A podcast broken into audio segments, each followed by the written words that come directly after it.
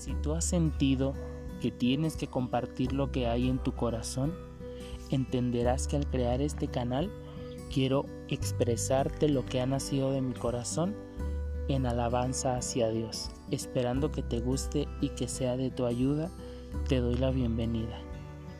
Soy yo de nuevo.